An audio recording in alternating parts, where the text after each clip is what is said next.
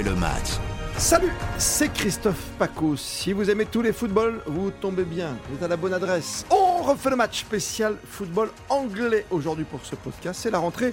Comme pour nous en France, on a le même calendrier. Ça démarre en même temps. On aura la trêve en même temps. On sera champion en même temps. Ah non, il en faudra un au bout.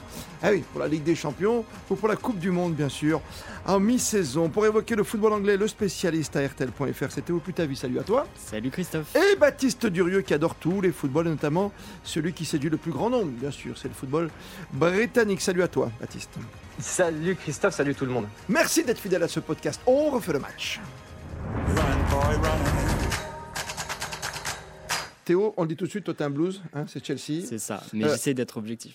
Tu vas essayer, tu vas être Évidemment. pour une fois journaliste dans ta vie. Hein, tu vas porter la carte de presse, ton numéro comme Baptiste Durieux, qui adore Marseille. Je crois aussi. J'ai dû confondre mm. d'équipe. Ah oui, c'est l'autre là-haut. C'est le Paris Saint-Germain.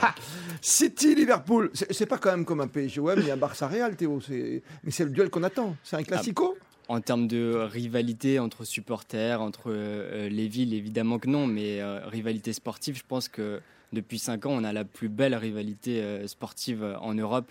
Financière aussi, peut-être? Oui, parce que sur le marché des transferts, il y a quand même, des, quand même des belles acquisitions. Mais euh, voilà, ce qui nous montre sur le terrain, euh, sur euh, l'ensemble des 38 journées, chaque saison, c'est exceptionnel. Ouais, puis le suspense, c'est vrai, Baptiste, on, s'est régalé. Quoi, parce que chez nous, le suspense, tu vois, pour la Ligue 1, c'est compliqué. Hein oui. on sait déjà qui va gagner ou presque. Alors, de temps en temps, tu as Lille, tu as Montpellier, voire Monaco et Mbappé qui peut être champion. Ça, c'est la beauté du sport. Mais objectivement, sur le papier, quand tu démarres la saison, tu te dis, bon, qui derrière le PSG Tandis que là, ça te plaît toi aussi, Baptiste, ce duel à distance entre City et Liverpool? Ouais, c'est extraordinaire. Et effectivement, c'est important de dire qu'aujourd'hui, le classique, euh, le classico pardon entre Barcelone et Madrid, c'est mythique, mais d'un point de vue vraiment sportif, en termes de niveau, en termes d'intensité, le, plus beau match de football au monde, c'est Manchester City-Liverpool et ça ne fait aucun débat. Et, effectivement, ce championnat est fantastique pour cette raison-là, c'est qu'il y a toujours deux équipes largement qui méritent d'être champions, avec euh, City souvent qui prend l'avantage de, quelques points, mais, mais c'est absolument extraordinaire en termes de, de, rivalité, en termes de niveau, en termes de concurrence, en termes de suspense. Ça, ça coche toutes les cases de tout ce qu'on aime dans, dans, ce sport. C'est sûr. Alors, ils jouent sur deux tableaux, ils jouent toujours sur la Ligue des Champions. Eux, ils ont plein de clubs à la différence des Français, faut pas l'oublier. Hein. Euh, oui, il y a mm. quatre clubs euh, directement qualifiés en Ligue des Champions. Ouais, c'est vrai. Cette année, tu avais l'impression qu'on se partageait un petit peu les rôles contre la Ligue 1 et, la Ligue des Champions. Non, t'as pas eu sentiment? Ouais, parce que t'as l'impression que Liverpool à la fin a lâché pour la Ligue des Champions pour laisser le titre. Tu vois ce que je veux dire? Bah, euh, Le truc, c'est que euh, étant donné que City ne lâche aucun point euh, en, en, championnat, difficile de rattraper un écart ne serait-ce de 3 points. Oui, trois points, c'est. Voilà. Euh, tu, le sors bien sur la saison, quoi. Euh, c'est la différence avec notre championnat, c'est vrai. Euh, dans, ce City Liverpool, qu'est-ce qui te plaît le plus finalement, toi, Baptiste, toi qui es comme moi un amoureux de tous les footballs? Théo, tu es vraiment, un spécialiste. Tu vois, il va à Chelsea, la Stamford Bridge, il connaît tout. qu'est-ce que tu aimes? Hmm. Moi, tu sais quoi, c'est la musique et l'ambiance, quoi. Déjà, avant, déjà, tu vois, c'est quand même ah génial, quoi. Non, mais bien sûr, déjà, tu as le You Will Never Walk Alone de, de Hansfield à Liverpool où c'est merveilleux. De l'autre côté, tu as Oasis, groupe d'Europe mythique, évidemment, et des grands supporters de City avec toutes les chansons qu'on leur connaît. Mais après, moi, ce que j'aime, c'est l'opposition entre Guardiola et Jurgen Klopp. En fait, c'est les deux coachs. C'est-à-dire qu'on a deux 4-3-3 qui sont totalement différents, avec le, football pratiqué par Guardiola, qui est évidemment l'un des plus beaux footballs au monde, avec euh, un jeu de possession, un jeu de passe euh, absolument extraordinaire. Et de l'autre côté, on a Liverpool avec une intensité mais inégalée en Europe, un pressing constant. Et ça aussi, c'est vraiment magnifique. Et moi, c'est ce que j'aime en fait, c'est que c'est deux footballs, c'est deux coachs, c'est deux visions, c'est deux ambiances, et, c'est deux choses qu'on adore et, que, et qui sont absolument magnifique à regarder à tout point de vue.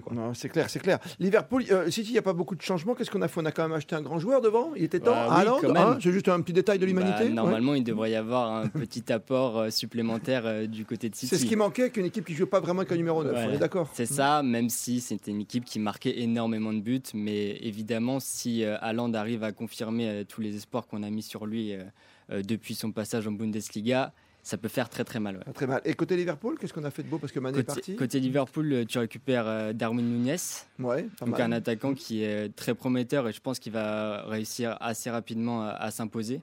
Et mais tu, pas, tu perds euh, Mané, tu perds Mané derrière. D'accord. Alors toi, tu es donc plutôt foot anglais, on l'a dit. Baptiste plutôt foot français. Est-ce que tu peux faire plaisir à Baptiste? Je ne sais pas si ça lui fera plaisir d'ailleurs. Est-ce que tu ne veux pas lui prendre un petit numéro 7, tu sais, qui joue pas à Manchester United, pour le faire venir à Paris, par exemple? C'est bien, non? Mais jamais, mais je, je, veux pas de ah, Cristiano. mais tout le monde le veut. Messi, Neymar, Mbappé, Cristiano Ronaldo, t'imagines la photo On signe, on signe. Tu prends mais non, mais c'est terrible. Personne ne veut Cristiano. Il a, demandé à ses, émissaires de faire le tour de l'Europe et résultat, personne n'a fait d'offre. Donc euh, voilà, Ronaldo, son club de cœur, c'est les stats et la Ligue des Champions. Il a, voilà, et point. Ça, ça, reste là. Moi, j'ai assez peu de respect pour euh, ce qui est en train de devenir ce joueur-là que j'idolâtrais évidemment en tant que bah, fan de même, Mais je trouve que là, sa, carrière est en train de prendre un chemin qui est, pas trop. Euh, voilà, je valide pas du tout.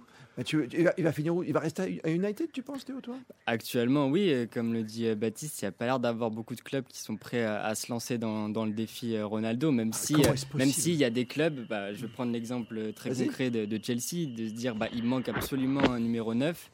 Euh, Cristiano Ronaldo, c'est la garantie d'avoir minimum 20 buts ah, par saison. Bah oui, c'est minimum 20. Hein. C'est comme tu prends Ben Yedder en France. Et donc tu te dis, bon, c'est fou qu'il n'y ait aucun club qui, qui veuille mettre euh, allez, j'y crois pas. Quelques, quelques dollars. Je suis sûr qu'il y a un petit truc. Tu vois, d'ici le 31 août, on peut prendre les paris. Il va se passer un truc. Tu peux pas laisser comme ça Cristiano Ronaldo. C'est, enfin, moi, c'est pas ce qui m'a fait rêver comme un Messi. Mais Messi, tu savais qu'il jouerait pas à 100 à l'heure. Ça, tu le sais quand tu le prends à Paris Saint-Germain. Et en plus, quand des clubs comme le PSG, Baptiste, est d'accord avec moi. Pour l'image, tu fais ta photo, même si tu joues trois matchs, tu t'en fiches. Mais regarde Beckham, c'est l'exemple de Beckham. Pardon, hein, mais.